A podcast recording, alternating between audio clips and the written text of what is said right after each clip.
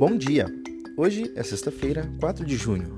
O meu nome é Pedro Lixter e este é o Eleva News, podcast com as informações mais relevantes para começar bem o seu dia. Eleva News é um oferecimento de Eleva Invest, o seu capital em outro nível. É o dia de payroll. O mercado de trabalho dos Estados Unidos parece estar ganhando força com os pedidos de auxílio-desemprego de quinta-feira e os dados de ganhos de empregos privados chegando acima das expectativas. Mas agora a atenção se volta para o relatório das folhas de pagamento não agrícolas, de maio para a confirmação. Após recorde, Ibovespa aguarda impacto do payroll no exterior.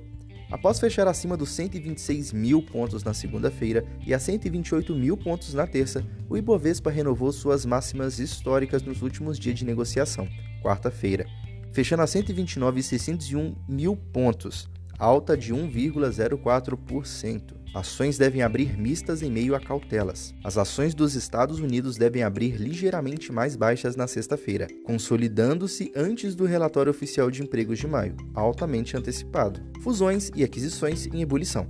As principais economias estão começando a emergir da devastação da pandemia da Covid-19 e uma das consequências foi o aumento no número de acordos de fusão e aquisição. Preços do petróleo mais alto.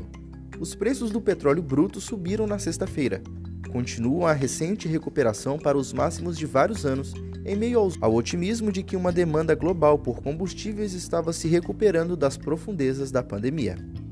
Estas foram as notícias de hoje. Acompanhe e eleva pelas redes sociais. Até amanhã.